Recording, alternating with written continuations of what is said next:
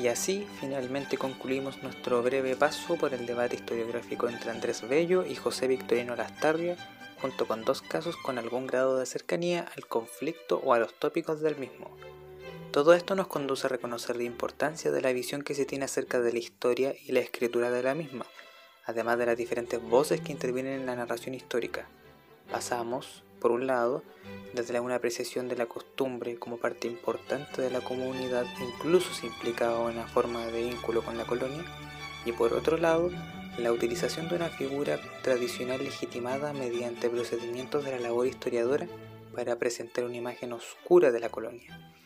El método y el contenido se articulan con diferentes objetivos. Muchas gracias por haber participado de este encuentro con el poder y el impacto que puede ejercer el escritor y el historiador a través de su tinta